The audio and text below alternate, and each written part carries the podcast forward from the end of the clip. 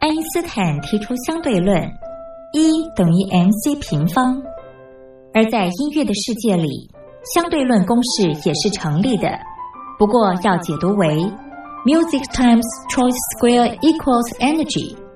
也就是在音乐中透过选择再选择的过程，最终会得到能量，而且是超乎想象的能量。这就是音乐相对论。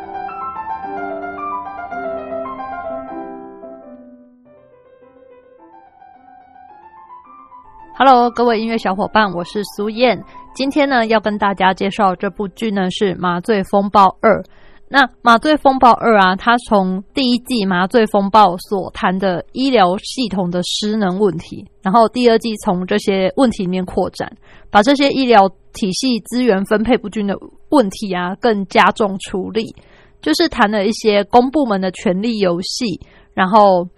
还有体制下这些受害者走投无路的社会运动的镜头，然后也更完整的把人啊在各个社会系统环环相扣之下无法诉说的这种悲痛、这种苦楚啊，试图整理出一个比较清晰的脉络出来。看的时候更会觉得很无力。这样，那我们现在听他的片头曲，片头曲呢是由独立乐团草都没有派对所演唱的《烂泥》。美丽的一颗心，怎么怀疑？怎么怀疑？就变成了一滩烂泥。哦，多么单纯的一首诗，怎么怀疑？怎么怀疑？都变成了讽刺。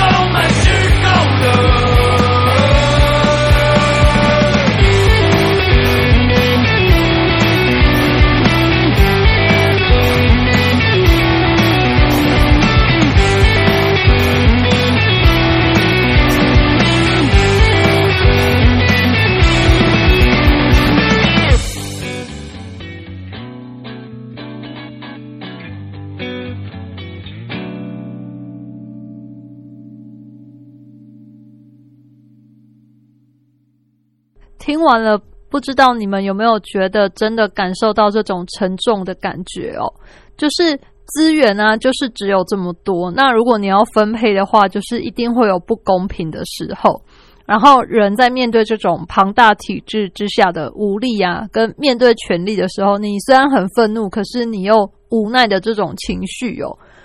我相信，应该大家如果认真听这首歌的话，应该会有感觉。那另外呢，就是片尾曲呢，是由里面的主角们所演唱的《Never Give Up》。那它这个呢，它其实是想要用一种嘻哈音乐的批判力道，来加深控诉体制的这种力量哦。因为大家知道，嘻哈音乐其实就是在美国的黑人嘛，他们用这种嘻哈饶舌的方式啊，唱出自己在体制之中被。压迫啊，在权力下不公平。所以我觉得《麻醉风暴二》它片尾曲选择用这种饶舌的方式，要唱出在僵化的医疗体系中坚持信念的困难，也是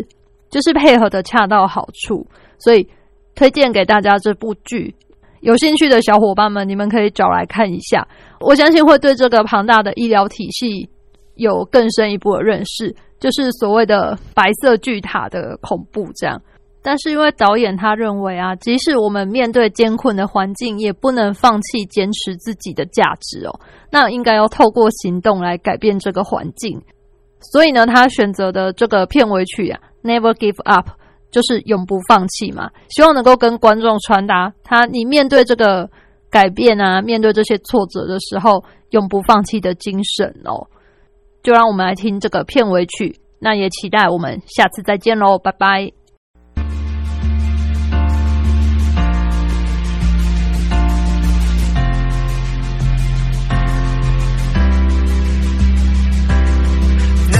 循环消息没有尽头，每次的抱怨，因为时间不容许我停留。那些失败的经过，在脑海重复的拼凑，用寂寞奋斗，却永远战胜不了那心魔。也想过忘记，别再如此自不量力。抬头问上帝，眼见有人垂头丧气，螳臂在挡绝，不用再多情绪张力，但提早放弃，要如何听见那个响起？快快，内心不断成长，权力都在分化，谁和谁的人马，畸形的官僚文化，只留来口渴剩下，思想需要升华。一时才能萌芽，不为环境同化。我们都想让这体制变得完美，义无反顾，绝不反悔。尽管结局事与愿违，重要是过的那些笑和泪，坚持那些信仰。Never give up，请引领我向前，穿越这一场风暴。尽管一路上很累累。Never give up，请引领我向前。我没资格喊累，I can be the best，be the best，be the best。单纯的理想，仰望着那些病床，那笑容带来希望，支撑下去的力量，强而有力的臂膀，为革命捍卫立场，那热血团队起涨，带来风暴的影响。从睁开双眼起床，奋斗到落日夕阳，直到月亮高举向，对着他微笑一样，他想像战士一样，穿着白色的西装，受到大家的敬仰，医疗正义一起对抗。太大的体量，那些无奈是荒唐，对工作感到沮丧，和同伴一起以上，不断顽强的抵抗，别再暴躁，体制规则。还记得那句话说，Hello again，Hello player。开课的机上，直到未来去打造地基，要打造新的基地，外观打造龙平地起，用尽了所有力气，度过这一路崎岖艰辛，那白鸽将会先赶来，也带来前进。请引领我向前，穿越这一场风暴。尽管一路上很累累，Never give up，请引领我向前。我没资格喊累，I can be the best，be the best，be the best。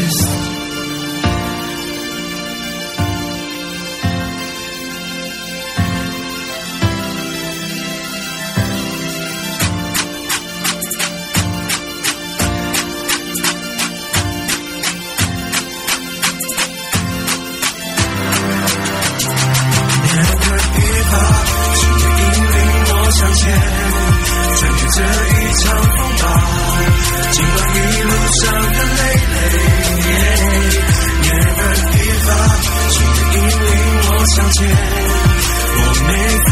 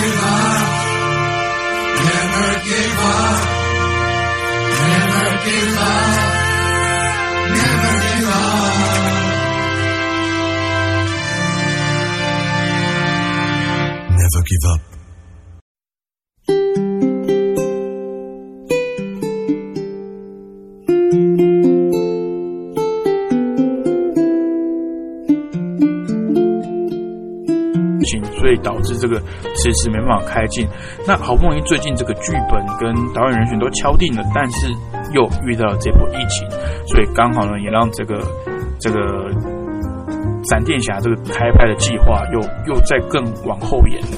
那其实因为呃华纳公司呢在二零一七年推出的这个正义联盟，它的票房不如预期哦，呃。说不如预期算是比较委婉的说法，那几乎已经是被漫威压在地上打了，所以他的一些公司的高层啊，对 DC 系列的这个这个电影的制作啊，有了一些疑虑，所以希望能把脚步来放慢。那而我个人觉得这个是好事啊，因为就是让整个故事的这个步调就是再慢一些，我们把故事先完整起来了，先。把角色聚集起来，把个人的这个角色曲线完成了之后，我们再来发展所谓的英雄集结啊，甚至有这种大堆头的这个英雄来对抗某个反派的这种经典故事来来再呈现在大荧幕上。因为我们知道，其实漫威电影会成功，是因为呃每个角色，包括钢铁人、美国队长、索尔等等，先发展了呃个人电影。虽然说可能他们的个人电影第一集都没有像钢铁那么成功，但是。慢慢的去建立这个角色的呃内心的挣扎，还有他成为英雄的过程，跟跟他的心路历程，先把这个故事来处理好。那我相信这个观众，尤其是这个反呃漫画粉丝的观众，会更愿意来掏钱来买票。那自然呢，整个票房收益呢也会提高。那华纳的高层呢，也会放心来让这个底下的这些英雄人物啊来做这个更大的集结，以及这个更大规模场面的这个这个电影来呈现了。那讲回这个闪电侠电影呢，为什么它会是一个新闻？就是因为其实，在去年还是呃去年年初、前年年底的时候，这个有媒体在问追问这个 DC 的这个日后的这个方向规划。其中最被放大检视的就是这个蝙蝠侠，因为蝙蝠侠跟超人呢，等于是这个这个目前 DC 宇宙的这个两个最主要的角色之一嘛。那不管是这个影视作品还是漫画都是哦。那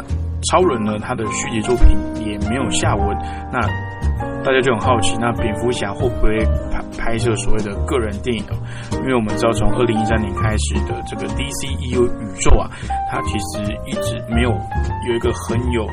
呃秩序的这个规划跟策略哦，都感觉好像是要拍什么就拍什么，那也没有一个很完整的这个规划。那这不仅仅是这个华纳高层的问题哦，还有包含这个查克·史奈德这个。一手策划 DCEU 的这个导演本人呢，在这个拍摄《正义联盟》的过程中，因为家里有点事情，所以他也暂时来辞去这个导演的工作。所以一连串的这个比较呃，应该说比较倒霉的事哦，让这个 DCEU 宇宙一直发展的非常不顺遂。那其实大家都一致的不认为这个选角是有什么问题的。大家对不管是超人、蝙蝠侠、神力女超人、水行侠、闪电侠这些呃主要正义联盟的角色，其实都是还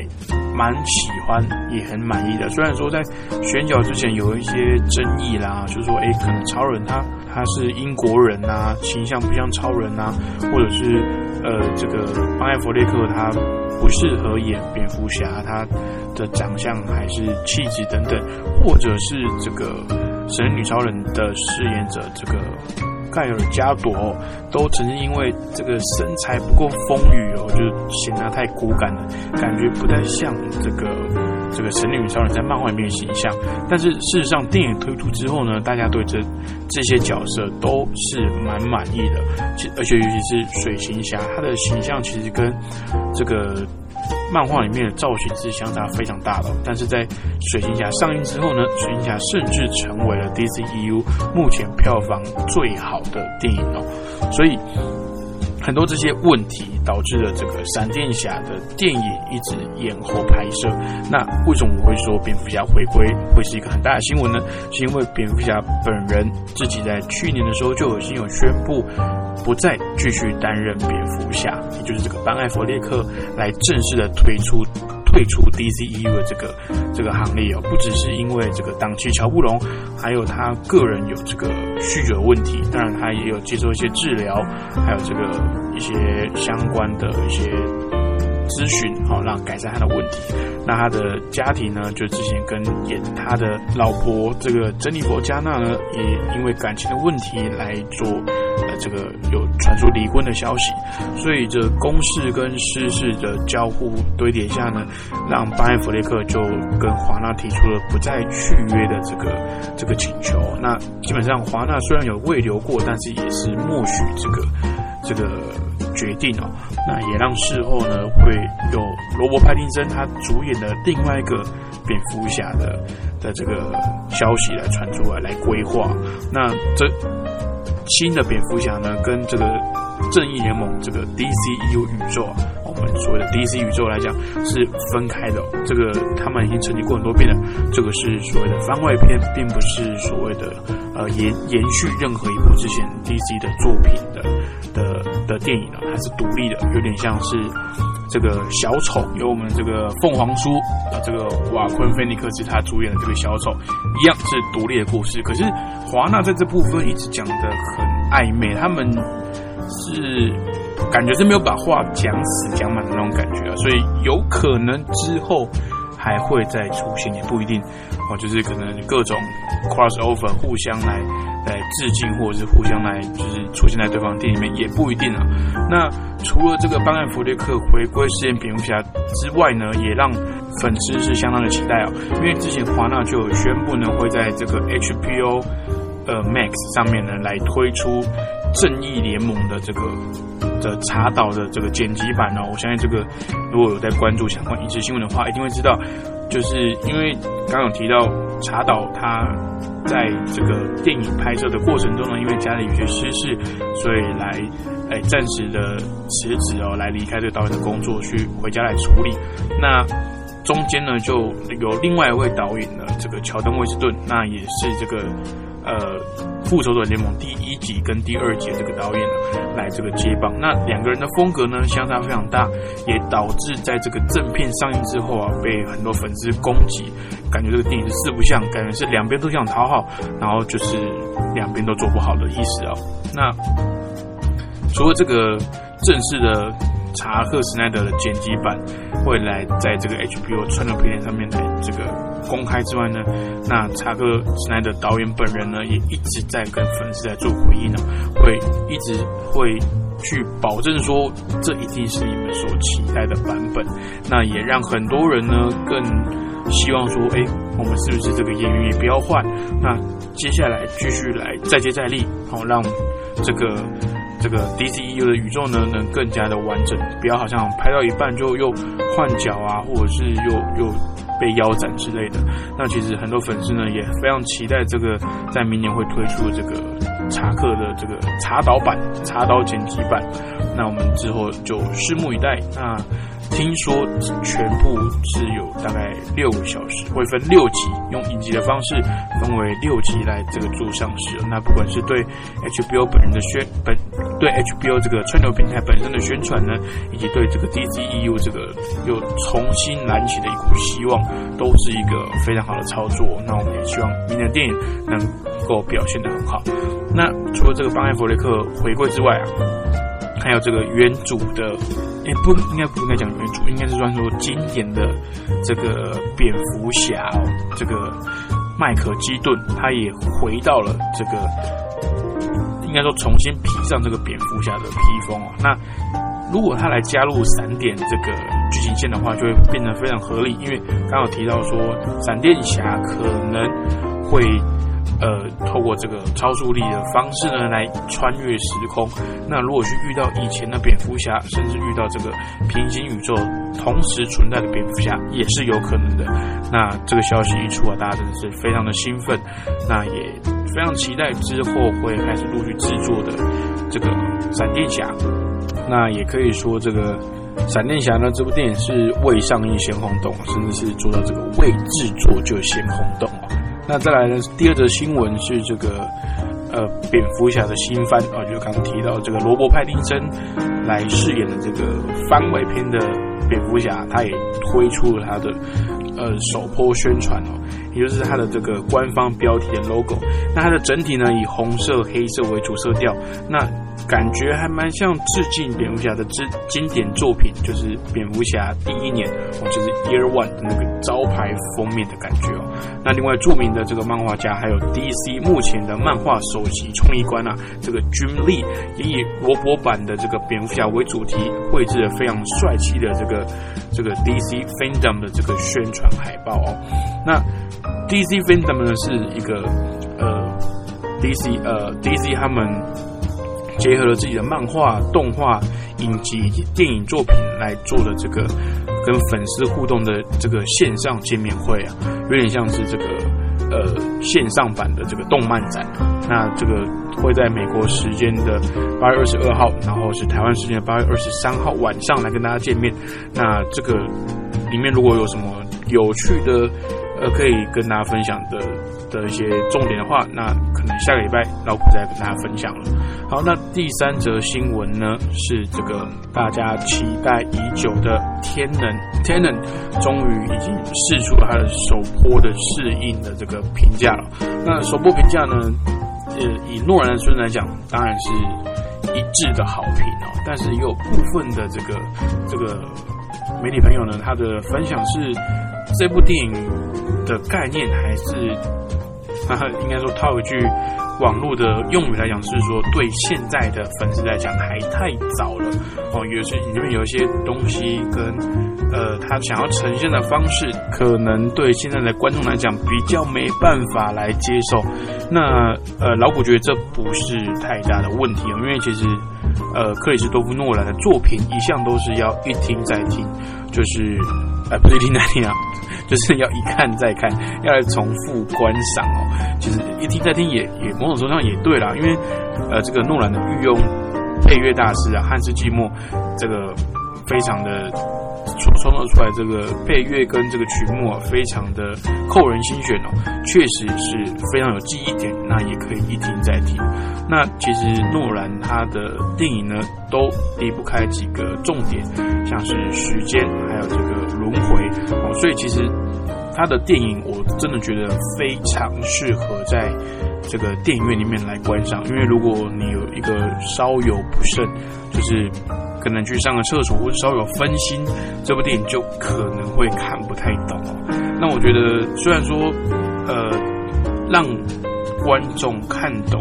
剧情是这个导演的责任，但是我觉得，呃，某种程度上，诺兰的电影会有吸引力，就是因为他，我们用网络上的一个俗语，就讲说是烧脑嘛，因为他的电影总是要非常的专心、非常的专注在他的剧情呈现上面，我们才有可能体会他所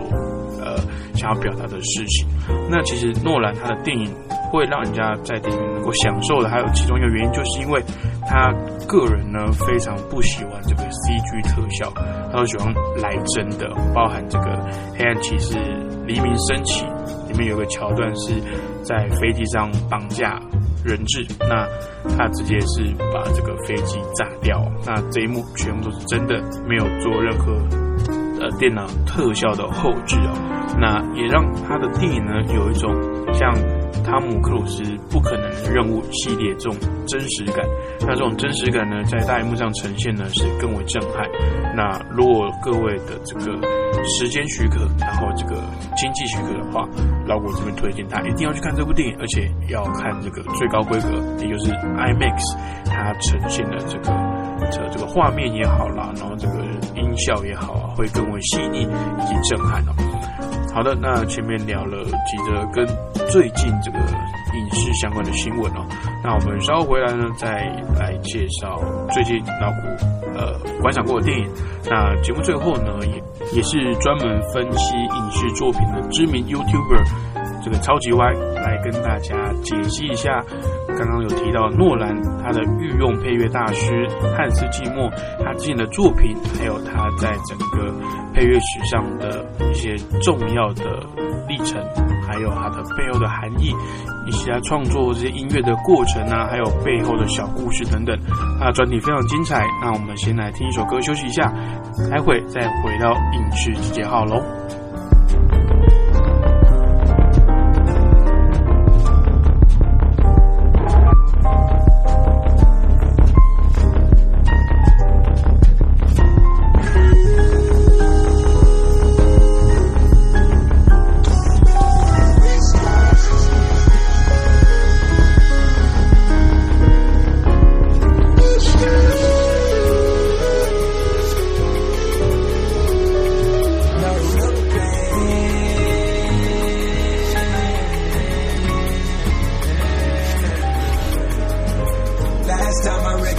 Last time I whipped around, last time I did the whippers, last time I did the first quarter brown, hit the reverend. Last time I hit your crib, last time it went no tickets. I done went back in myself, felt like hell. Fuck, I risked it, pace yourself. How you living? Know you thrilling off a sinning. How I got my stripes and pendants backing out in the street. Run this wild, let it be. Rages out, gotta eat. Not a vibrate away with the sound. By the way, kinda down by the days to myself. Know with the moves. I'm juke off the juice. No, I'm juke. I be smooth and I lose it.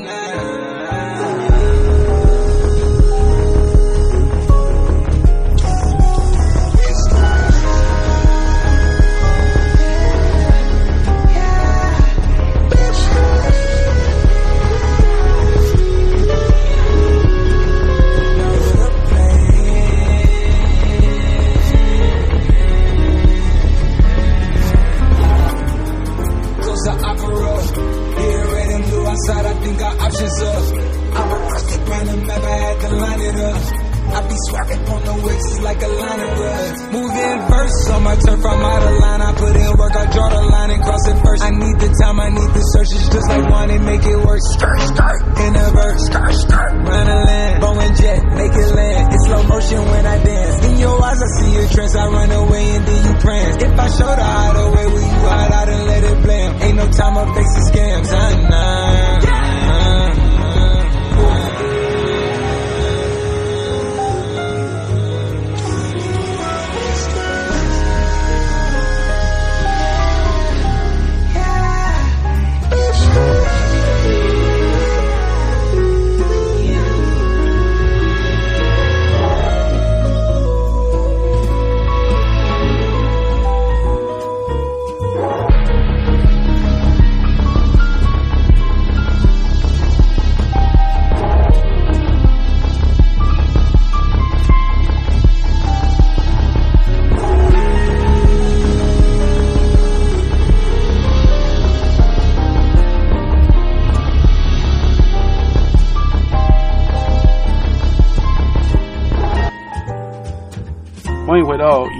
集结号，我是老谷。刚刚听到歌曲呢，是由美国老舌歌手崔维斯·斯考特跨刀献唱，为这个诺兰年度剧作《天能》所谱写的主题曲《The Plan》，就是这个计划的意思哦。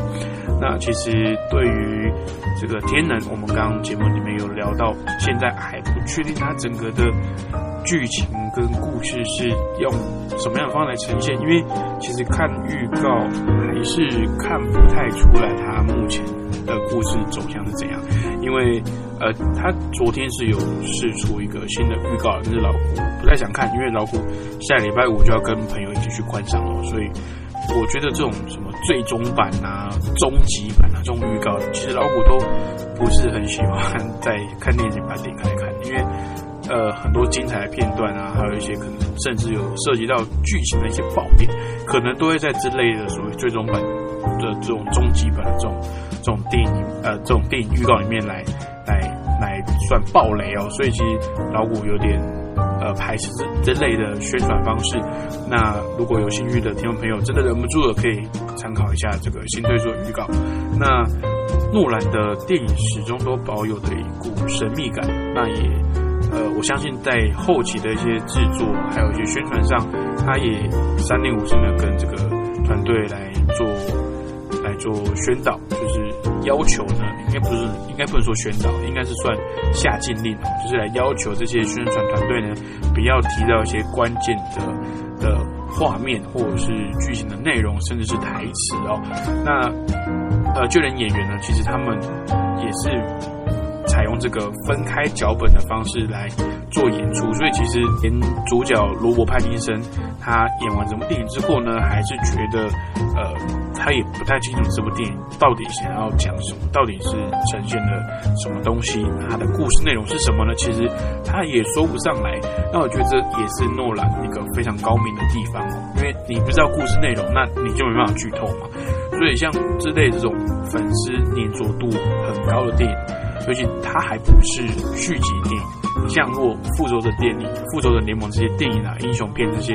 呃，可能续集跟续集中间的间隔较短，那粉丝看到这些人物的这个时间也较短，所以在剧情追求、剧情连续性的追求上面，可能就会呃更高。那诺兰比较不一样的是，因为他的名气、他的知名的程度，甚至比他主演他的电影的人还要高。其实演过诺兰电影的的明星啊，其实也都相当的知名了，包含这个里奥纳多·迪卡比欧，还有这个蓝色海威，还有这个呃马修康纳莱等等，其实都是呃颇有名气的这个好莱坞的一线巨星哦，所以他们自己要独挑大梁作为一部电影的宣传，绝对是没有问题的。但是自从全面启动之后，我几乎只要看到这个克里斯多夫诺兰作品，基本上都是以诺兰最新作来当做这个宣传，那也可以从这边来知道说，其实这个大家对于这个导演的推崇啊，甚至已经超过了我们对这个呃故事本身的呈现者，也就是这些演员、这些帅哥美女们他们所呃来的吸引度还要高、哦。那这也是非常非常难得的一个一个现象。就老古有印象以来啦，呃，之前可能还称得上这种这种等级的导演，大概就只有是史蒂文斯皮普吧，就是他在呃所谓的艺术追求上，跟这个呃服务粉丝哦，也就是这个兼顾票房上呢，可以说是两边都呃。非常的收放自如，他知道粉丝要什么，那给什么，粉丝买单，票房好看，那片商高兴呢，那自然也有更多的这个资资金还有成本来制作下一部他想要做的电影。而且诺兰他所制作的一些电影啊，有非常非常高比例的部分是由他自己原创的，那片商呢也不太会去干扰他，因为基本上克里斯多诺兰这个名字摆出来。就算电影本身可能到时候评价两极，但是票房账面成绩呢，一定是会让这个片商满意的哦。好的，那天人这个部分呢，先聊到这边，因为其实电影都还没上映，但是基本上已经宣传啊，这种讨论度已经快爆炸了。那下个礼拜呢，老虎也会在看完电影之后呢，制作一期来讲呃天人哦，或者是或或者如果。如果老虎看一遍还嗯看不太懂的话，那可能就会演到下下周再跟各位听众朋友来做分享哦。好的，那聊完天能之后呢，想要跟大家分享一下老虎呃这个礼拜看哪一部新的电影。老虎这礼拜没有进电影院，因为有工作上的需求去外地出差哦。那刚好用了这个。呃，网飞 Netflix 看了一部最近他们主打的的大片哦，这个超能计划，那的英文名字叫 Project Power 哦，就是这个能力跟这个计划，其实蛮直白的翻译啦。那他的故事内容呢，是在说这个呃，有一种可以使人具备超能力的新药，在这个纽奥良的这个市区来流窜，那这个使得当地的犯罪啊。就他的等级就是大幅提升，然后让一名警察、前军官，还有一名年轻的商人呢，携手来合作，试图找出幕后的这个制药源头是是在哪里哦，想要想要平息这一波这个呃这个超能计划的这个乱源哦。那这部片呢，由杰米·福克斯，还有好久不见的乔瑟夫·高登·李维，以及多米尼克·菲许巴克的这个新的演员来主演哦。那其他的配角包括这个 Michigan Kelly 哦，这个饶舌歌手机关枪凯利，还有艾米·兰德克以及艾伦·马多纳多等人来饰演哦。那这部片呢，是在八月十四号的时候在网飞上来发行哦。那老五看完这部电影的的的。第一个反应是有点可惜啦，我不觉得它不好看，我觉得娱乐程度是是蛮够的，而且以这种呃这种线上平台的的这个程度来讲，我觉得它的特效啊什么的，其实做的老虎算还蛮满意的。可是我觉得可以更好，因我可是我我我的点说可以更好，并不是说它的它的。故事的格局要更大，动作场面要更炫目啊，或者是更壮观、更刺激等等。我所谓的做的更好，是因为它的里面呃的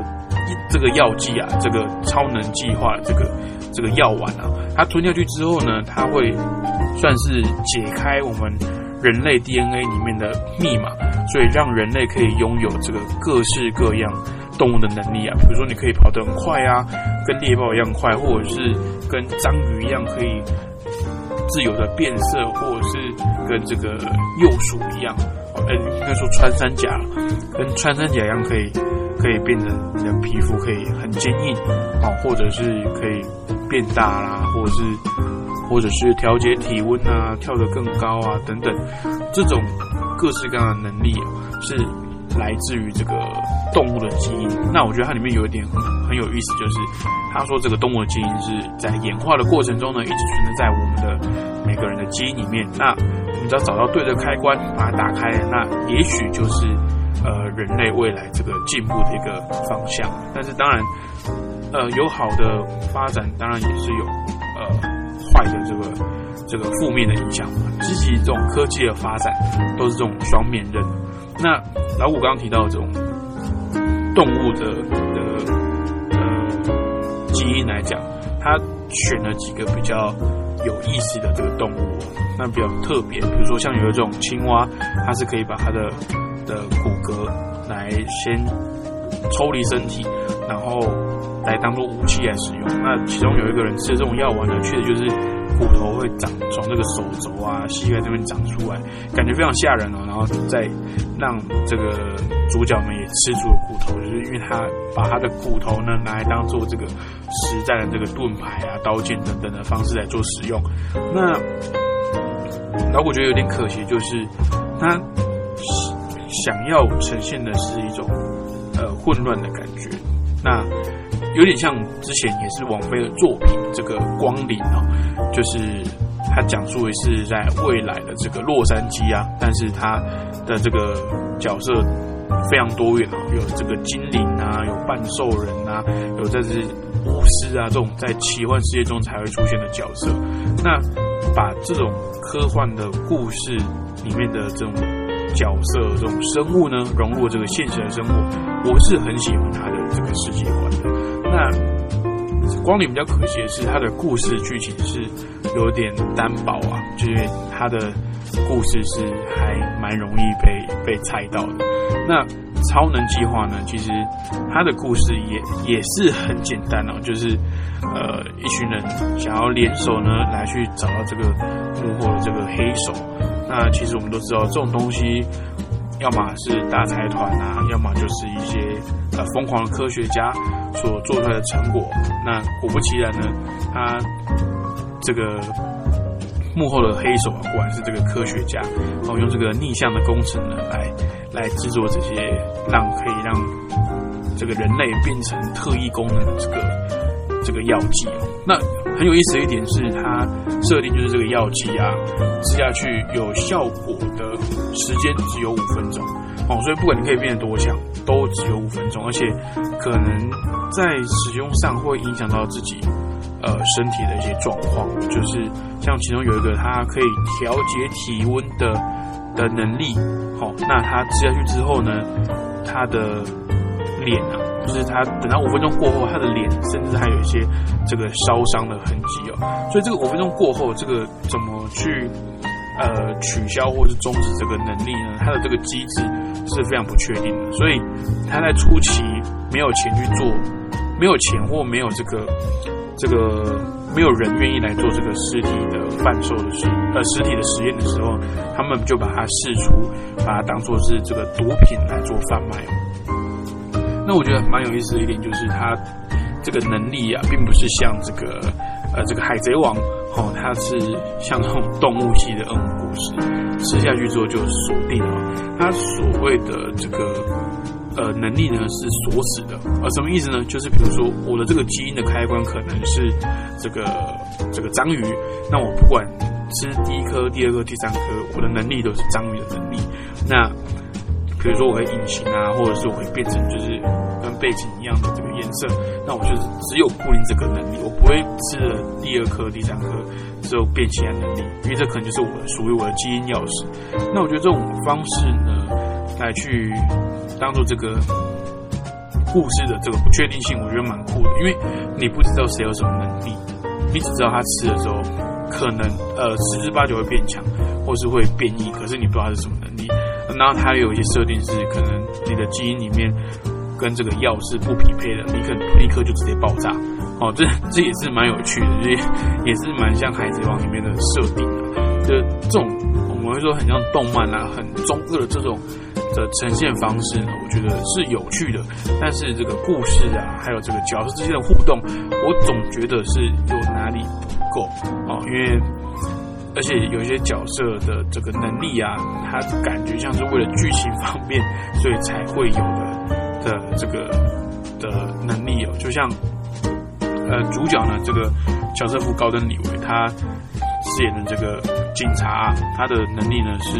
穿山甲能力哦，就是你甚至他吃下去之后，你近距离的朝他的头、朝他的朝他的脑门开枪哦，他都是不会死的，成那个刀枪不入的状态。那电影里面没有特别去探讨这个呃这种药剂所产生的一些社会问题，因为毕竟它只有五分钟。它的描述的点，我觉得还是很表层，就是呃，犯罪问题会紧会会严会更严重啊，然后我们警察没办法处理。但其实他一直提到说警察没办法处理，但是我们一直没有去看到他带来的真正影响，因为他的故事主轴是围绕在他们这几个角色要把这个这个药头，这个制造这种药剂的源头给找出来，所以他反而。没有去展现的这个能力的这个影响程度有多深，他也没有去探讨说这些后面的这个道德啊，还有这个这个动物动物跟我们人类的这个相关性，他就是提到提到，就是稍微烧一下烧一下，就是我有我我有讲了，那后面你自己想象的那种感觉，所以整个电影看起来是就是娱乐成分重于它的艺术层面。当然，它的特效什么的是是不差了，但是以一个电影来讲，确实是稍显薄弱一点。但是在串流平台上可以做到这种程度，我已经觉得算是蛮不错了。而且它之后，呃，网飞一定还会有更多的计划来做这种这种大成本、大规模的制作。那包含这个目前的演员呢，也一定会这个越请越大咖。虽然我觉得，呃。杰米·福克斯已经是够大咖了，然后又看到这个好久不见的乔瑟夫·高登·李维，也是非常高兴。所以这部电影呢，在相信各位听众朋友一定会有资源来找这部电影，因为听说大陆这边目前还是没有开放这个 Netflix 的这个伺服器，那就有机会可以观赏到这部电影的话。可以拆好看看，它是一部呃不需要动太多脑筋就可以这个欣赏的这个动作片哦。好的，那刚刚前面有预告到，节目最后会邀请这个呃知名的 YouTuber 这个超级万人来为我们做的一个专题哦，就是这个呃诺兰他的御用配乐大师汉斯季默。他的作品的分析，还有这个背后的含义哦，那这个专题非常精彩，请各位听众朋友不要错过喽。Hans Zimmer，一九九四年初次帮动画电影《狮子王》配乐，拿下奥斯卡奖最佳原创配乐奖后一战成名，开始在好莱坞创作无数作品，从早期的《红色警戒》《神鬼战士》《达文西密码》。再到近期的《黑暗骑士》《星际效应》《敦刻尔克大行动》，Hans Zimmer 几乎可以说是经典配乐的制造机。今天就让我们用几部电影当做案例，进入到 Hans Zimmer 的电影配乐解析。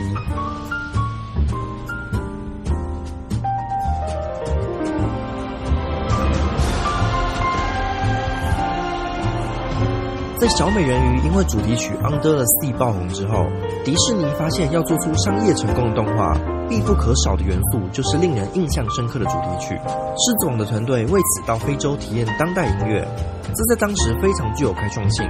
因为影像发生在非洲，不代表声音必须是非洲的。像是在远离非洲里，配乐全部都是非常古典的管弦乐。因为故事地点虽然发生在非洲肯亚，但在剧情设定的二十世纪初，这里仍然是英国殖民地。透过这种配乐。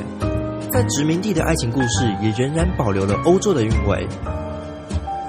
另一个更有趣的例子是泰山，故事发生在没有特定文化背景的无人岛，但配乐却是英国歌手 Phil Collins 的流行歌曲。这凸显了虽然故事主轴强调跨越不同物种文化的隔阂，但主旋律仍然是以英国为中心。在小说原著人猿泰山的设定中，即便不是英国父母养育长大的泰山，依旧保留着白人征服自然的力量，暗示了白人先天就适合统治，而黑猩猩则象征着野蛮的非洲人，只能用欧洲器具当作乐器，没有自己的声音。但是狮子王则试图想象一个与西方殖民无关的原始非洲，在这里可以听到动物王国自己的声音，就像黑豹里的亚干达王国，有着自己在地的传统音乐。同样的方法也被 Zimmer 用在《神鬼战士》中。Zimmer 找了会使用亚美尼亚古代乐器的音乐家，透过曲风的转换，强化英雄离乡到异地的心境转换。在这些例子里，我们都看到了配乐做到了影像做不到的事，以无形的方式演奏出角色的心理认同。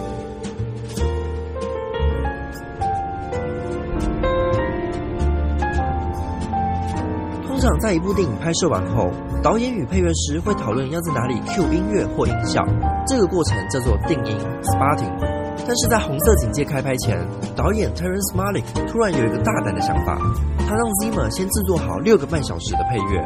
然后在拍摄时在片场播放音乐，让现场演员可以完全融入在气氛当中。《红色警戒》因此开创了一个先例，让声音先于影像存在，甚至成为拍摄的灵感来源，反过来影响导演的创作。如果电影的作者是导演，那么 Zimmer 就让配乐师变成了电影作者的作者。这个方法后来也被用在李安的《断背山》，编曲师 Gustavo Santaolalla 还拿下了2006年的奥斯卡奖。在《红色警戒》的主题曲《Journey to the Light》里，我们不会听到战争电影常出现的打击乐器，而是听到一组三和弦的固定旋律，在底层周期性的重复出现，随着故事情节的演进，在逐渐叠加不同的乐器。Zimmer 把这种做法称作浪漫极简主义，用尽可能简单的音符组合演奏出电影的氛围。它影响了后来许多好莱坞的电影配乐，例如《X 战警：第一战》中的最后一场对决。Never forget. Mutant and proud. 你可以听到背后有一组明显的固定和弦，还有全面启动的最后一幕也用了同样的编曲方式。当主角从梦中醒来后，固定旋律开始出现，而当主角对现实产生怀疑时，悬疑的电子音效也随之响起。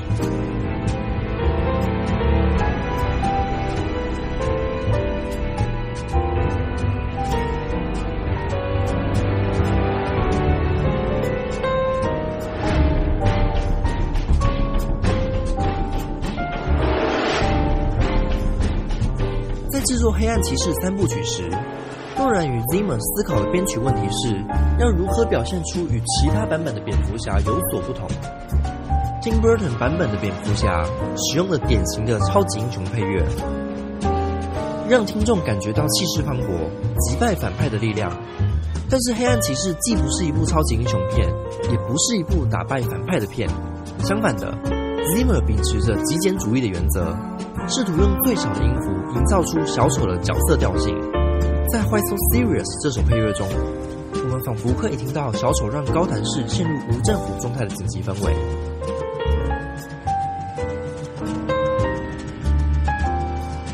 这个技巧是诺兰特别着迷的 Shepherd Tone，同时进行分隔八度的三个音阶，然后让最高音的音阶越来越小声，让最低音的音阶越来越大声，就能创造出一种仿佛不断上升却永无止境的和弦。而这就是小丑登场的声音。Why so serious? 也是蝙蝠侠重击的声音。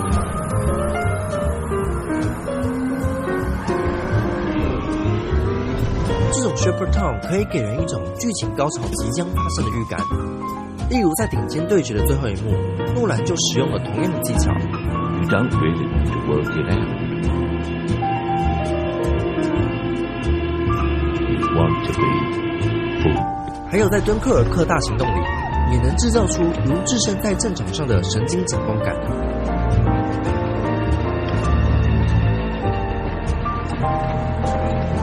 s h e p e r t o n 就像 Azure 阶梯一样，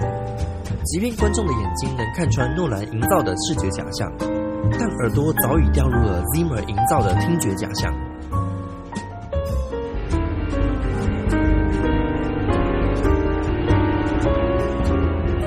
在制作全面启动时，诺兰遇到的第一个难题是如何让观众分清楚镜头切换到第几层梦。一种方式是用色调区分，第一层梦是暗蓝色的街景，第二层是暖色系的室内景，三层是亮白色的雪景，最底层则是高对比度的废墟。除了色调以外，Zimmer 还透过 Edith Piaf 的歌曲《我无怨无悔》做了更巧妙的设计。盗梦小组用这首歌作为准备同步 kick 的暗示，但是每往下一层梦，时间都会变慢好几倍，所以每一层梦都对应着不同速度的配乐。在第一层，我们听到一般倍速的音乐。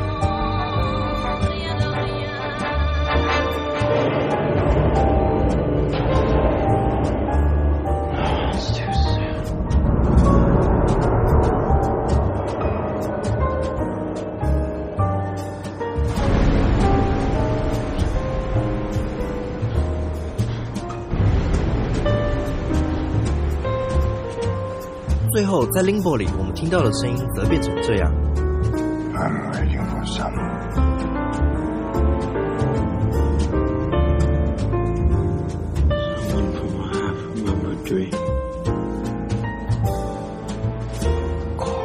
音乐展现了每层梦境的时间性。在这里，我们看到了电影理论家 Michel s h u n 所说的向量化。在一段没有声音的影像中，影像的运动可以指向过去，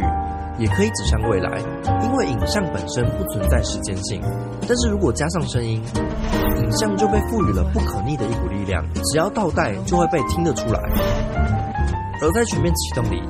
当我无怨无悔的音乐响起时，盗梦小组能够得知任务所剩的时间来进行活动，所以声音不只是赋予影像时间性，而且还让影像动了起来。这项设定同时也在后设的层次上反映了全面启动的主题。当电影故事外的听众听到配乐时，电影梦境里的角色也听得到一样的配乐。现实里的观影者与梦境里的被观看者，在不同世界却可以共享同一个音乐世界。音乐实现了完全区分现实与梦境的不可能性。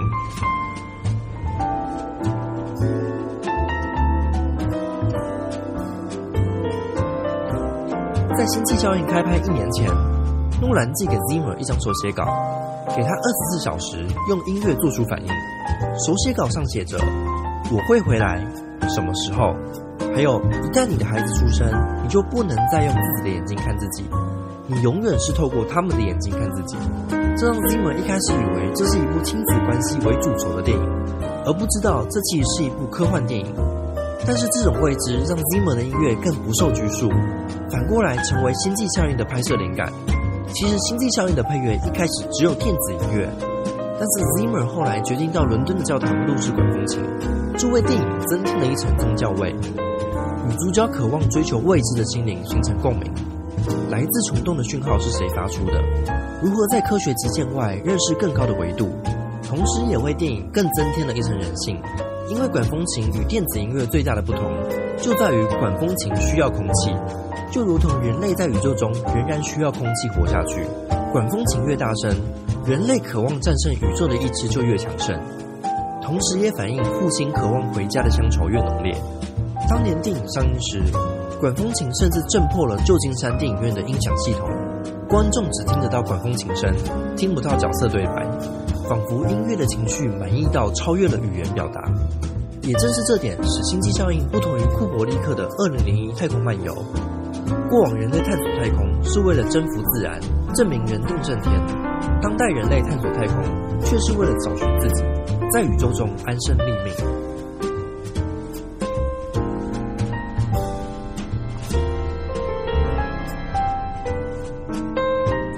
好的，相信经过超级外这个深入浅出的解说，大家对这个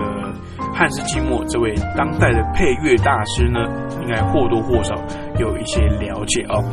好的，那今天的节目呢也到了尾声。如果你对节目有任何问题，或是想听老古我呢介绍什么电影的话，欢迎来信到台北邮政一七零零号信箱，或是电子邮件到 l i l i 三二九小老鼠 m s 四五点 h i n e t 点 n e t，只要署名影视集结号主持人或是老古，我就可以收到喽。